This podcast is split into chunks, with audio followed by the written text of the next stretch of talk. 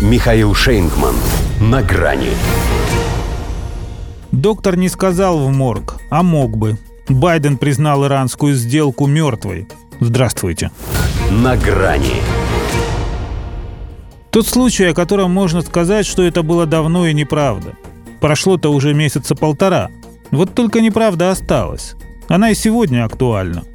Была бы, не сдай себя Джо Байден с потрохами. Причем так конкретно, что Белому дому оставалось лишь подтвердить и реальность видео, уже ставшего вирусным, и подлинность слов президента, который по сути признал, что Вашингтон своей бестолковой вознёй с иранской ядерной сделкой всего лишь пудрил миру мозги. Она мертва, но мы не будем объявлять об этом. Это долгая история.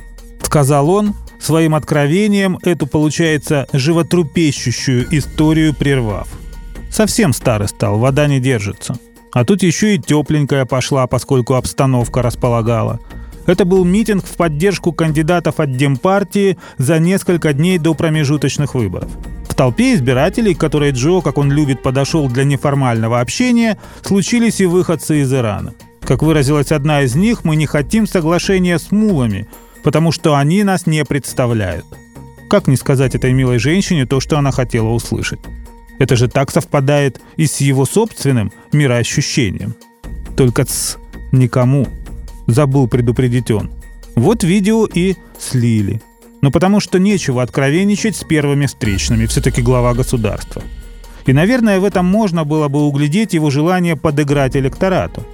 Но представитель Совета национальной безопасности Джон Кирби исключил такую трактовку – Комментарии президента полностью согласуются с тем, что мы говорим об СВПД, который сейчас не является нашим приоритетом.